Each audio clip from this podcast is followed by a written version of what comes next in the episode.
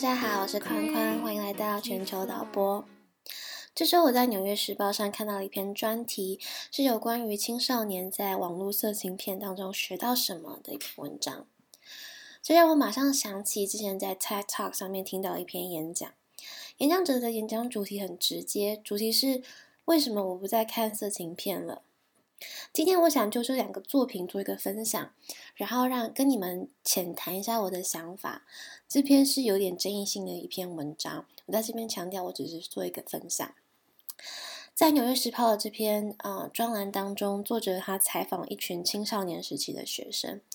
这些学生们在看过色情片当中有很多的疑问，比方说男生在床上要主导一切。一个学生 Andrew 说。色情片当中，其中有一个场景让他印象很深刻，那就是一个女人，她厌倦做爱手法温柔的男人，反而为另外一个比较强硬的男人而疯狂。于是，Andrew 他开始产生了疑问：他不知道学校当中的女孩是不是和影片当中的女孩一样，他们的身体会不会跟影片当中的女生一样？他们会不会像影片当中的女生一样那样看他？是否会做那些他曾经在影片中看到做过的其他事情？而让 Andrew 困惑的还不只是色情影片，还有 Snapchat、Facebook 跟其他社交软体上的图片。比方说，他看到一张 GIF 的动态图片，是一个男人把女人推到墙上，有女生评论说：“我也想要这样的男朋友。”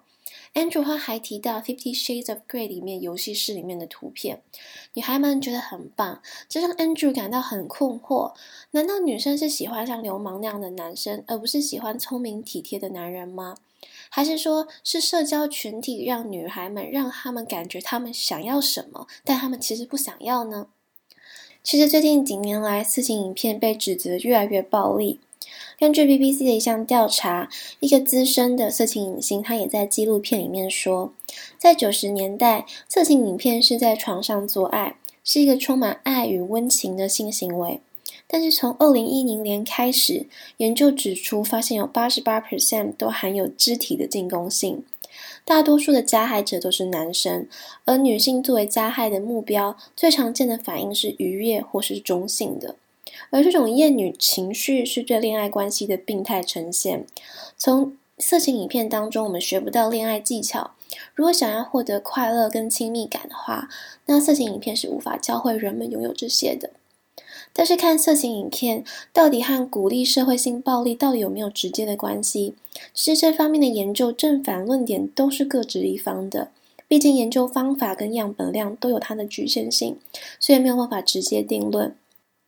但是我觉得一个 UCLA 的研究结论，我觉得蛮公正的。他说，如果是本来就具有性攻击性，而且他还大量看这种性攻击倾向的色情影片的男性，他们发生性攻击行为的可能性比较高。但色情影片并不是性暴力的原因，可以把色情影片比喻成酒精，它本身是无害的，但是对具备那些其他危险因素的人来说，它可能就会造成危害。而在 t e c h Talk 里面演讲的人，他则是说，他不再看色情片的原因有两个，一个是他不再需要色情片当中的暴力跟愤怒介入他的生活跟他的幻想，二是他意识到，如果他看色情片的话，那意味着他在支持 film prostitution 影片的卖淫行为这个需求，因为色情片的本质就是带有摄像机镜头的卖淫行为。认说，卖淫行为绝对不会是任何人的童年梦想，色情片也绝对不会是健康的性交流。色情片的存在，很大多都是关于男性如何对女性进行支配和控制。而如果你去注意色情片的网页的话，绝对会有一个类别是强奸、虐待或是犯罪类的。你可能会去察觉，基本上没有什么色情片是有牵涉到有关于手的交流的。相机不会去捕捉一般男女正常的感官活动，像是接吻、抚摸、拥抱，取而代之的是生殖器官的放大画面，而这绝对不会是我们生来就想要这样的。润说，在他没有看色情片之前，他的幻想是他会对对方说什么，呃，对方会怎么回答，场景会如何等等。但是在看过色情片之后，色情片的行为跟模式都深深影响了他。因为不只是食物会影响我们的身体，你选择的内容也会影响到你的心灵。瑞他举了一个例子，比方说，他看了二十分钟的歌手比赛之后，他去洗澡的时候，他脑中就一直浮现那些音符。他在想，想象如果他参加歌手比赛，他会选择什么歌等等。但他本人根本不是作曲家，他也不喜欢唱歌，对那些音乐也不是特别热衷。他想要表达的是，我们都是人类，我们光是看二十分钟看的东西是会影响到我们的。而色情片，它也某种程度影响了主流文化。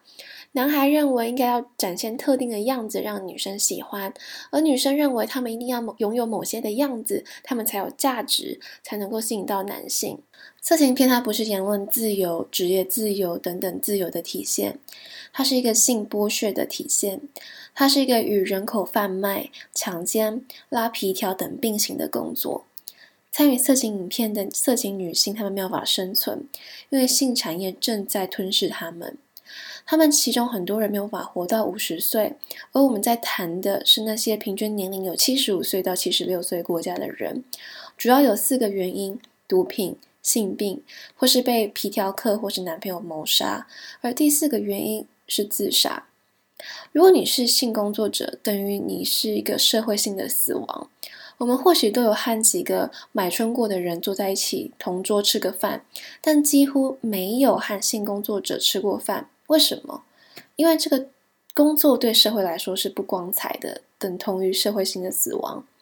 如果我今天看了亚洲女性的色情影片，皮条客就会去找贩卖亚洲女性的人，然后拍摄他们。这是一个供应跟需求链，所以我停止看了色情影片了。我不再贡献给可怕的色情产业。两个灵魂在一个房间里面是可以有美好的性爱的。其实今天看完这些之后，我自己也去读了相关的文章，包括上去去看这些色情网站上的内容，以及了解更多有关于这个产业我们比较少去思考的事情。